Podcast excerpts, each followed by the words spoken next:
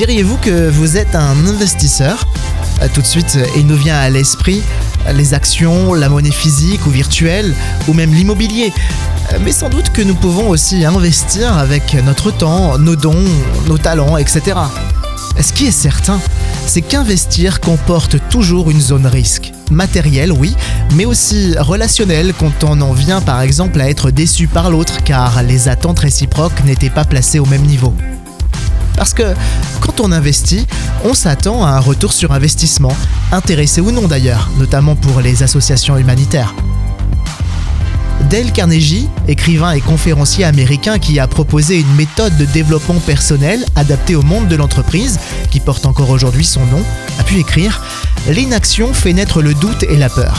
L'action fait naître la confiance et le courage. Si tu veux conquérir la peur, ne reste pas assis chez toi à penser à cela, sors et occupe-toi.